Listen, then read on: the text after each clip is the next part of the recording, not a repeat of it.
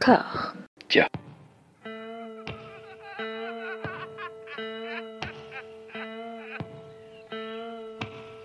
And now for something completely different. Would you like to talk about the meaning of life, darling? Sure, why not? Philosophy for two? Right. Provided the movement never forgets that it is the inalienable right of every man or woman or woman to rid himself or herself or herself. Agree? Thank you, brother or sister or sister. Where was I? I think you finished. Oh, right. I don't want to talk to you no more, you empty-headed animal food trough whopper. I fart in your general direction. Your mother was a hamster, and your father smelt of elderberries.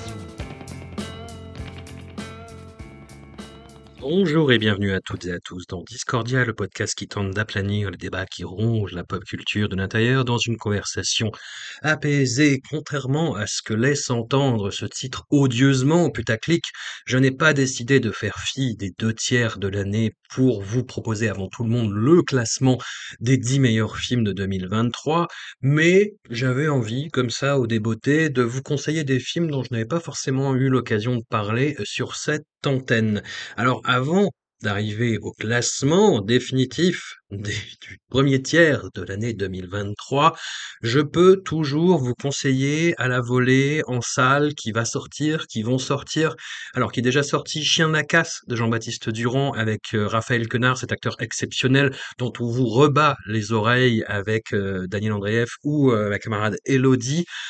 Vraiment, le film vaut pour lui, c'est euh, c'est une petite merveille et c'est euh, vra- vraiment euh, à découvrir. Voilà, je vous en dis pas plus parce que ce- faut laisser la surprise. Film coréen qui est toujours à l'affiche, About Kim So-hee de Julie Young. Je, je prononce sûrement très très très mal et je m'en excuse.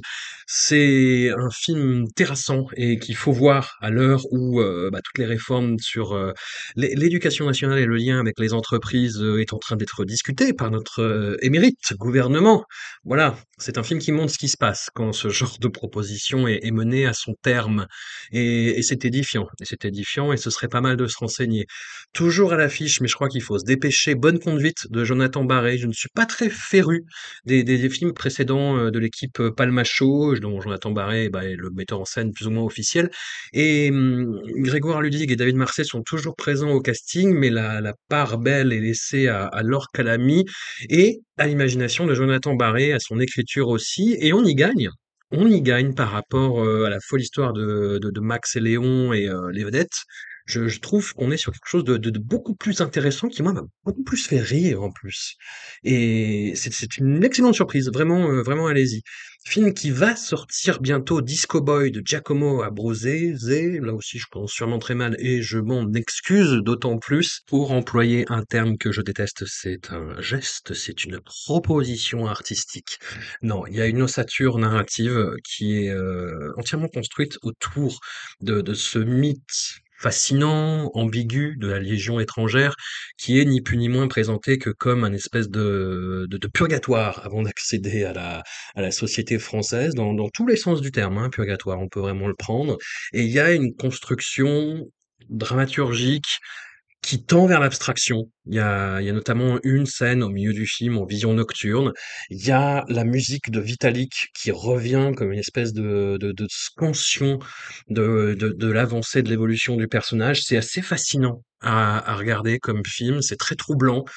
J'ai été très honnêtement pris à revers, un petit peu déçu par la, conclusion du film, mais il n'empêche que je n'arrête pas d'y repenser. Donc allez le voir en salles obscures, c'est vraiment quelque chose qu'il faut qu'il faut vivre sur grand écran et entouré de gens étranges, forcément étranges. Voilà pour ce qui est de l'actualité des salles obscures. Pour les films qui sont bientôt disponibles en VOD ou Osons rêver sur support physique, je pourrais vous conseiller La montagne de Thomas Salvador, Daniel Isn't Real de Adam Egypt Mortimer, qui est vraiment un film euh, assez fabuleux et qui est disponible en VOD. Ça, je le sais, euh, vous pouvez le, voir dès maintenant. Ashkal de Youssef Chebi, de Fablemans de Steven Spielberg, un petit jeune qui a de l'avenir. Aftersun de Charlotte Wells, qui est un film qui, euh, qui fait débat, mais qui moi m'a forcément touché parce que je suis daron d'une petite fille. Qu'est-ce que tu veux faire? J'ai perdu d'avance. Et puis euh, Patan, le, grand retour du, du roi Shah Rukh Khan dans un film d'action complètement hypertrophié, dont on reparlera peut-être avec euh, Amandine et Anouk, mais je sais pas, c'est pas, pas un chef-d'œuvre, mais qu'est-ce que c'était drôle à voir en salle. Voilà, on en arrive au top 10, le premier tiers de l'année 2023. En dixième position, j'ai mis Les Rascals de Jimmy Laporal Trésor, un film qui n'a pas eu le succès en salle qu'il méritait pourtant. Euh, d'autant qu'il y a le, bah, le, le réalisateur, mais beaucoup de, de retours de spectateurs, et j'en ai jamais vu autant, en fait, des gens qui ont l'impression de, d'avoir fait une découverte absolue euh, en ayant la curiosité de, de, de se rendre en salle obscure. C'est un film qui, contrairement à beaucoup de, de ses petits camarades de l'époque, ne, ne sent pas la nostalgie, la mélancolie mal placée des années 80 et surtout, surtout, surtout pour un film d'époque, parce qu'il faut parler de films d'époque, ça, me fait mal au cœur, mais il faut parler de films d'époque pour un film qui se passe dans les années 80. Ce n'est pas un film qui est écrit euh, voilà, avec le langage de maintenant, ce qui, ce qui crée une dissonance euh, cognitive qui n'a absolument aucun sens. On sent que c'est un film qui a été beaucoup travaillé, où le langage, où la multiplicité euh, de langage a été euh, travaillée, la créolisation du langage, j'ai presque envie de dire, a été vraiment travaillée et ça participe de sa réussite. C'est un film aussi bah, qui oppose un petit gang de loulous à un gang euh, d'extrême droite. Il n'y a pas, et j'insiste vraiment, il n'y a pas de manichéisme au sens péjoratif du terme. C'est-à-dire que c'est une étude de personnage avant euh, d'être une étude euh, sociologique, politique, idéologique. Et le film est très réussi à ce niveau-là. Il est d'autant plus réussi que les jeunes acteurs sont tous absolument formidables, jeunes acteurs et jeunes actrices d'ailleurs, sont tous absolument formidables, que la mise en scène a un punch rentre dedans qui est saisissant là aussi. Il y a une écriture qui est un petit peu, euh, comment dire, un petit peu convenue en termes vraiment dramatiques, c'est-à-dire on sent ce qui va se passer, comment ça arrive, etc. Mais tous les, atouts que je citais auparavant font du film une très très très belle singularité. Rattraper les rascals de Jimmy Laporal Trésor, si vous trouvez encore une salle qui le joue, ou quand le film va sortir en VOD d'ici peu. En neuvième position, un film qui n'est pas encore sorti, qui sort à la fin du mois de mai. C'est un documentaire de Alexandre O'Philippe. Le film s'appelle Lynch slash Oz. Lynch Oz. Et Alexandre O'Philippe, c'est un excellent documentariste cinéphile. C'est, vraiment euh, quelqu'un euh, à suivre qui s'était fait connaître avec un, un documentaire qui s'appelait The People versus George Lucas, donc qui était un espèce de, de, de, de, procès, alors pas, pas vraiment stricto sensu, mais de, de, de regard sur comment la saga Star Wars a été euh, appropriée par toute une génération et comment cette génération a pu être amenée à en vouloir à son créateur, ce qui est assez absurde et paradoxal. Mais le film traite ça très bien. Et il a fait d'autres films. Il a fait un film qui s'appelle Memory sur euh, Alien. Il a fait un film qui est absolument incroyable sur euh, l'exorciste, qui s'appelle Leap of Faith. Euh, désolé pour la prononciation, décidément, c'est pas l'épisode pour ça. Et Lynch Oz, en fait, c'est une sortie euh, de ce documentaire qui est inédit en France à l'occasion qui va accompagner en fait la ressortie euh, bah, par le même distributeur Potemkin Film de Inland Empire. Alors c'est une ressortie un petit peu euh, étrange, Inland Empire, parce que c'est un film qui était tourné en SD, pour rappel, et qui a été remasterisé en 4K. Alors voilà, dit comme ça, c'est absurde, mais ça a été supervisé par, euh, par David Lynch, qui s'en expliquait par un petit schéma assez drôle. Et non, c'est tout un processus très très très très compliqué pour passer de la de la de la SD au 4K, mais euh, voilà, je, je, je pense que ça va récompenser la curiosité et que ça va faire ressortir toute les- l'étrangeté monstrueuse du dernier long métrage à ce jour de, de David Lynch. Et Lynch Ose, c'est un film qui englobe plus, plus généralement toute la filmographie de David Lynch. En fait, Alexandre O'Philippe est allé voir euh, plusieurs euh, camarades, une critique et puis des, euh, des réalisateurs.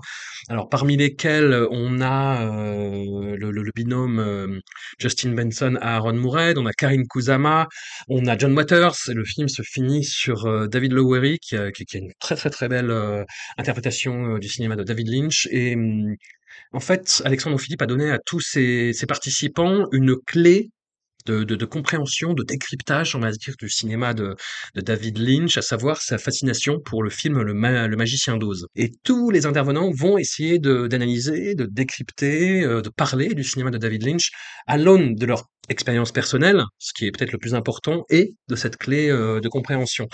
Et le résultat, moi, ça me faisait très peur parce que sur le papier, ça a l'air effroyablement théorique comme tentative en fait de, décrypter le, le, cinéma de David Lynch, mais euh, je, je, je m'en suis voulu après coup parce que je euh, voilà mes a priori ont fait que je ne faisais pas confiance à Alexandre Philippe alors que c'est quelqu'un de, de, très intelligent et de très pertinent et qui ont fait quelque chose de fascinant, voilà, qui, qui ne dépasse pas euh, les deux heures, qui est très resserré, qui est assez émouvant parfois, qui donne le sentiment à quelques occasions de s'égarer dans euh, l'interprétationnite aiguë, mais qu'il ne fait jamais vraiment. Parce que, euh, voilà, c'est comment le cinéma de David Lynch résonne par rapport à, toutes ces expériences de cinéma, et c'est fabuleux, et le montage est super, et les intervenants sont super, et le travail d'écriture qui n'a l'air de rien, mais euh, c'est quelque chose qui est vraiment très très très très très abouti, peut-être encore plus que euh, Leap of Faith ou euh, ses films précédents. Donc allez voir Lynch Ose. Même si vous n'aimez pas le cinéma de David Lynch, je pense que ça peut vous aider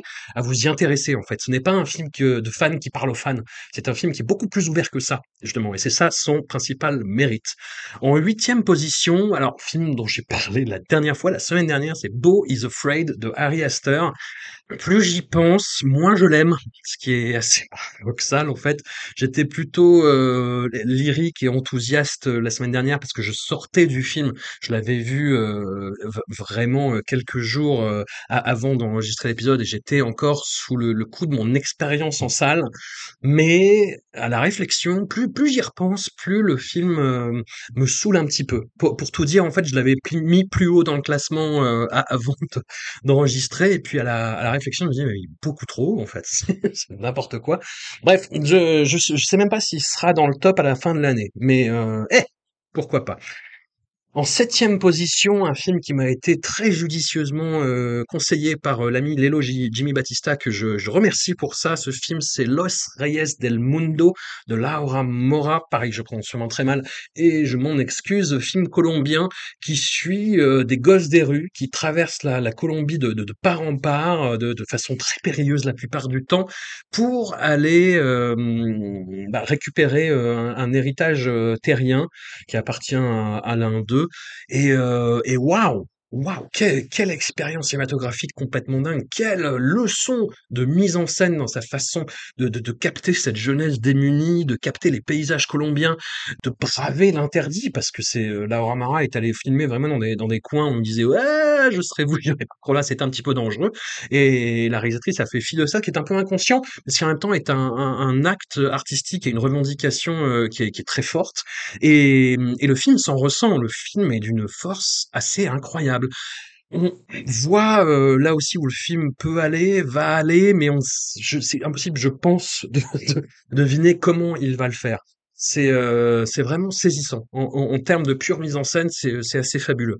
Et c'est le cas aussi du sixième euh, film de ce classement, La dernière reine de Damien Ounouri et Adila Bendimerad, qui est aussi devant la caméra, c'est euh, un, film qui m'a beaucoup fait penser dans sa narration de façon étonnante à Padmavat de Sanjay Leela dont on vous a parlé en début d'année. Parce que c'est un petit peu la même ossature dramatique quoi. On a un, un personnage là de pirate euh, Arouj, qui est joué par euh, Dali Ben Salah. Alors, Dali Ben Salah, qui était dans le, le, le rôle principal de, Athéna, et qui est un acteur qui a des démons. Et là, ça se voit encore, c'est-à-dire qu'il y a des scènes où tout d'un coup, on lui demande de faire le fou furieux, et euh, ah, on le sent, on sent qu'il peut riper, euh, Dali Ben Salah. C'est un bon acteur, mais on sent qu'il peut riper. Hein. Il fait le vraiment le, quand il fait le fou furieux, il y a, quelque chose qui, peut aller vers le bis. Et c'est quelque chose qui se ressent notamment bah, dans sa première apparition, qui est une scène de bataille de, dont je ne vous dis rien, mais euh, voilà, c'est, il peut riper, mais c'est pas grave. Dans, dans la logique du film, ça joue. Ça joue et donc c'est l'histoire euh, au XVIe siècle d'une euh, d'une princesse dont le, le mari est, est tué par ce pirate joué par Dali Ben Salah et qui va refuser de se laisser euh, posséder par lui. Je, je résume vraiment en gros pour vous laisser pour vous laisser le, le, le plus de, de, de mystère possible. C'est un film qui m'a fait un peu peur au début parce qu'on sent euh, qu'il n'y a pas forcément beaucoup de pognon par rapport aux ambitions euh, du film, mais le, binôme de, de réalisateurs s'en sort parfaitement bien. Il y a même des choses, moi, qui d'habitude me gênent. C'est-à-dire qu'on voit qu'il y a des, des éclaboussures de son numérique, on voit qu'il y a du feu numérique, mais c'est fait avec talent et c'est inséré dans le montage et la mise en scène de façon suffisamment judicieuse pour que ça passe. Et, rien que ça, ça témoigne d'un talent euh, qui, ma foi, me fait dire que le, film mérite vraiment d'être découvert. Et au-delà de ça, il y a, euh, y a vraiment une force dans le propos euh, qui, qui m'a marqué, qui m'a marqué et me reste, et j'arrête pas de repenser au film, de repenser au film, de repenser au film. En cinquième position, oh là là, Ouh là là, ouh là là, ça, que ça va être compliqué cette histoire, mais, euh, mais en même temps, je, je maintiens et j'assume. Je, je ne condamne absolument pas les violences de ce film. Ce film, c'est Sabotage de Daniel Goldhaber. C'est en version originale How to Blow Up a Pipeline. Comment faire exploser un pipeline? C'est à la base un essai d'un auteur qui théorise le fait que la contestation euh, écologique va devoir en venir à euh, une forme d'éco-terrorisme de destruction de propriété, pour être entendu. Et le film adapte cet essai en fiction, c'est-à-dire qu'il crée totalement autour des présupposés euh, de l'essai une matière fictionnelle avec des personnages qui en sont rendus à être complètement à bout et à voir euh, voilà cette issue du, du sabotage comme la seule issue pour faire entendre leur message et qui vont donc faire exploser un pipeline. C'est un film qui est très périlleux dans ce qu'il dit, c'est-à-dire que à la fois il est très clair dans son message en disant bah voilà les risques, voilà ce qui se passe, voilà ce qui est encouru, voilà euh, ce que les, les, les, les, les, contradictions des personnages, voilà euh, euh, leurs pensées, euh, lui il en a rien à foutre, lui a des réserves, derrière il y a ces enjeux-là, et, voilà, c'est un film qui est assez clair et assez malin par rapport à ça. Ceci étant dit, c'est un film bah, qui encourage plus ou moins ce qui est dit. C'est un film qui va du côté de ses personnages en adoptant une narration assez fun à la Tarantino, avec des recurs temporels, avec des flashbacks, avec des flash-forward, avec euh, un chapitrage sur chaque personnage, et c'est fait de façon euh, fun à suivre. Voilà, c'est je, je le mets en cinquième position parce que le film pose des questions euh, qui ont le mérite d'être posées de, de telle façon, de façon que d'aucuns jugeront fatalement irresponsable, mais que moi je trouve, bah, eh, c'est, il faut en parler, faut, faut, adresser le sujet vraiment, et euh, pourquoi pas le faire comme ça. Mais voilà, c'est un film qui pose question, qui fait débat. euh, on, on en reparlera quand vous l'aurez vu. Le film sort le 26 juillet. Donc Sabotage de Daniel Goldhaber. Allez voir ça, je, je pense que ça reste un des films de l'année pour ce qu'il dit, pour la façon dont il le dit, pour la façon dont il soulève les problèmes qu'il soulève. Je ne vous en dis pas plus. Je ne vous en dis pas plus, on en débattra euh, si le, le cœur vous en dit euh, au cœur de l'été. En quatrième position, un film que très peu de gens ont vu parce que le film a été euh, distribué un peu euh, eh, comment, comment on a pu, c'est Earwig de Lucille Hadzi Alilovic. Alors pour euh, pour faire court et pour faire euh, efficace, je vais vous lire la première partie de la critique que j'ai pu écrire pour Mad Movies euh, à l'époque de la sortie du film. Je vais vous lire la première partie pour vous inciter en fait à acheter Mad Movies parce qu'il faut soutenir la presse papier, c'est important, surtout la presse papier de cinéma qui n'est absolument pas soutenue, voilà, qui n'a pas de de- d'aide de, l'État et qui en demande hein, pourtant parce que vraiment elle est dans la merde avec la hausse du prix du papier. Mais euh, voilà, sou- soutenez la, la, la presse papier cinéma, achetez des, euh, des, magazines euh, qui n'appartiennent pas à des grands groupes, qui sont indépendants. Earwig. Chaque film de Lucille Hadjiailovic constitue une anomalie miraculeuse, une capsule atemporelle vers cet ailleurs esthétique que seule elle peut matérialiser. Earwig est à la fois son œuvre la plus immédiatement abordable par la splendeur de chaque plan et la plus radicale dans son éclatement narratif, le film exige, poliment mais fermement, un abandon.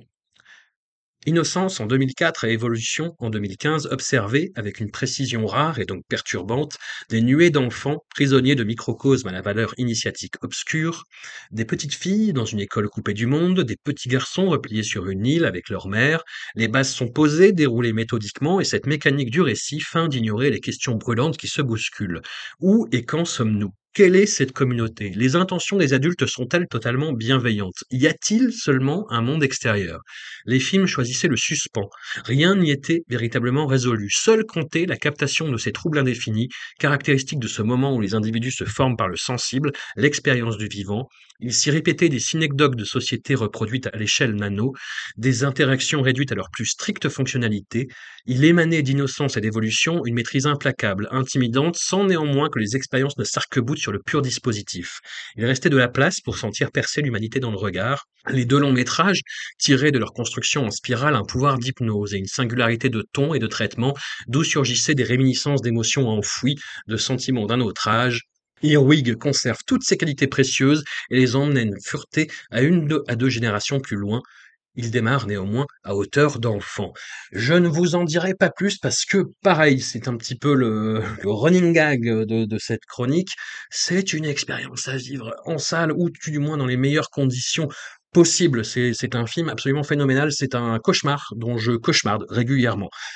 Je vous incite vraiment à aller le voir, Earwig de Lucille Adi Alilovich. En deux, non, en troisième position, pas tout de suite, pas tout de suite, en troisième position, retour à Séoul de Davy Chou, de Davy Chou. Je, prononce sûrement super mal, mais euh, c'est un film pareil qui a eu une, une exploitation assez discrète, mais qui a été loué avec une force phénoménale par tous ceux qui l'ont vu. J'ai l'impression, tout du moins.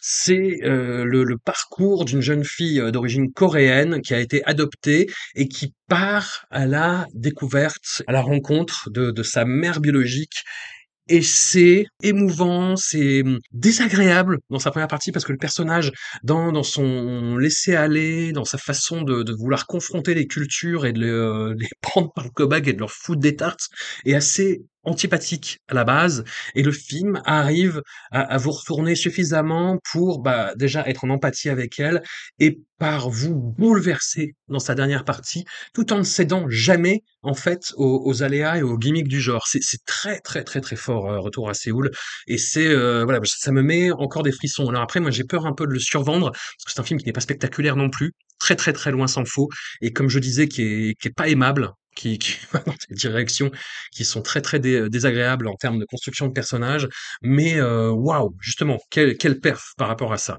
Plus spectaculaire, plus aimable, un film qui est actuellement en salle obscure et qui est en train de péter les scores de son distributeur, et tant mieux, c'est euh, Suzume de, Makoto Shinkai, et il faut saluer le travail du, euh, distributeur euh, Eurozoom, qui, voilà, qui connaît un de ses plus grands succès avec ce film, Makoto Shinkai, qui s'était fait connaître en France avec le film Your Name, qui avait continué à, à séduire une certaine frange du public avec son film d'après, Les Enfants du Temps, et là, dans, dans Suzume, mais quel, accomplissement artistique, mes aïeux, mais quelle, quelle beauté. Moi, j'ai été, c'est le premier choc, en fait. C'est-à-dire, on aime ou on n'aime pas le film, mais chaque plan, la composition de chaque plan est une merveille absolue.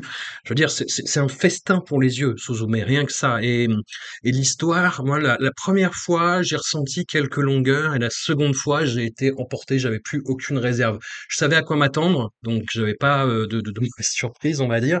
Mais, euh, mais waouh, quelle, quelle odyssée, quelle euh, quelle émotion! Putain, le, le, la première fois, ça me l'a déjà fait, la deuxième fois, mais j'étais en larmes pendant toute la fin. Enfin, c'est, pas un argument. C'est, euh, quelque chose de très personnel et, et de très, euh, très, très, très émotif, très, très émotionnel. Mais euh, ouais, ça marche, quoi. Ça, ça marche. C'est et c'est pas de la prise d'otage euh, affective. C'est, c'est, c'est, quelque chose de, de, de, cristallin, de très beau. Et il y a un accomplissement, il y a une évolution de personnage. C'est, euh, c'est très beau. C'est, c'est très beau et ça présente un, un, un Japon euh, plus, plus ouvert que dans ses œuvres précédentes, moins replié sur lui, plus euh, voilà qui embrasse toute sa diversité, euh, que ce soit la, la ruralité, euh, la ville. Je, je, je, suis cueilli par ce film. J'ai pas les mots. J'ai pas les mots. J'aurais dû écrire quelque chose avant pour vous en parler parce que là je me sens un peu couillon. Non non, allez, allez le voir. C'est waouh. Wow. Tout ce que je peux vous dire, c'est qu'en fait, voilà, je, dans le cinéma où je bosse, je l'ai joué et chaque fois il y a, y a quelqu'un qui sort du film mais sur un nuage en fait. Ça, ça ne manque jamais. Il y a toujours quelqu'un. Tous les gens aiment globalement et il y a toujours quelqu'un qui sort mais avec des étoiles dans les yeux et les yeux humides et, euh, et sur un nuage. Voilà. Et sur euh, un arc-en-ciel euh, qui chie des licornes ou l'inverse. Mais allez voir Suzume de Makoto Shinkai. Faites-vous du bien. Allez voir ce film. C'est beau. Et tant pis si vous n'aimez pas, au moins vous en aurez plein les mirettes. En première position, Mad God de Phil Tippett, film absolument monstrueux. Alors pareil, je vais, je vais vous lire euh, ce que j'avais écrit euh, dans le, le dernier Mad Movies, euh, celui d'avril, qui est toujours en kiosque. On entre dans Mad God de Phil Tippett comme dans une cathédrale, avec la déférence due aux grands ouvrages majestueux d'artistes majeurs, et on en sort couvert de substances poisseuses, un sourire bizarre aux lèvres. Alors que se multiplient les lettres d'amour nostalgiques à son endroit, Mad God invite le 7e art à une soirée chemsex sous hallucinogène fait maison. Il y a de quoi intimider quiconque prête un minimum de considération au génie artisanal de Phil Tippett, à son empreinte indélébile dans la culture contemporaine. L'homme, la légende, sans qui Robocop, Starship Troopers ou Jurassic Park ne seraient pas vraiment les mêmes films. Le grand créateur de créatures a porté Mad God pendant plus d'une trentaine d'années de doutes, de recherche, d'innovation et de bricolage passionné. Il en a développé les premières séquences au début des années 90, avant que la révolution des effets numériques ne vienne foutre son monde cul par-dessus tête. Il y est revenu, il a fait participer toute une flopée de talents devant et derrière la caméra. Il a levé une coquette somme en financement participatif pour boucler son budget. Il n'a rien perdu de son appétit créatif orgiaque. Le film existe après avoir connu mille réincarnations, mille remises en question au fur et à mesure que son démurge domptait les derniers étalons dans le domaine des effets spéciaux, de l'animation et d'un éventail unique d'expertise. L'accouchement se fait par 666 bassins. Mad God fait la tournée sidérée des festivals pendant deux ans, sort enfin sur les écrans français. C'est un putain de miracle en soi, un narratif à part entière dont n'oseraient rêver les biographes, les journalistes et n'importe qui ayant apprécié ne serait-ce qu'une seconde d'un film un jour. Vous qui entrez ici, agenouillez-vous devant ce temple construit par un esprit possédé par un souffle sans doute divin, ou courez le risque de voir vos réserves accueillies comme autant de blasphèmes. Le mythe est déjà en marche aux commandes d'un rouleau compresseur de chantier interstellaire, et bonne chance à quiconque lui barrer la route. De fait, le tout premier plan, une tour sur fond de soleil rougeoyant, est absolument sublime. Des dizaines de personnages armés de torches gravissent l'édifice, le regard est attiré par leurs multiples mouvements avant que l'attention ne se fixe sur le sommet, des éclairs zèbrent l'image et révèlent les multitudes en contrebas, des nuages sombres finissent par tout recouvrir, quelque part la messe est déjà dite en une minute à peine, Mad God dégage déjà une aura révélatoire et promet une expérience inédite. C'était le premier tiers de l'article pour avoir la suite. Achetez Mad achetez de la presse cinéma indépendante, soutenez la presse papier, c'est important. Merci beaucoup à vous pour votre attention. Voilà cette flopée de films à découvrir. J'ai pas fait les flops de l'année parce que j'avais vraiment envie de vous faire partager des découvertes et pas de tirer sur des ambulances qui ne le méritent pas. À tout bientôt, on se retrouve euh, dès la semaine prochaine pour une intégrale autour de la filmographie de Guillaume Niclou, la semaine d'après pour une intégrale autour de la filmographie de Michael Winterbottom, la semaine encore après pour le nouvel épisode consacré à Nicolas Cage, quasiment le dernier, pas encore le dernier, mais quasiment le dernier, et puis plein de surprises derrière, je vous embrasse très fort, merci à vous pour votre fidélité, bisous.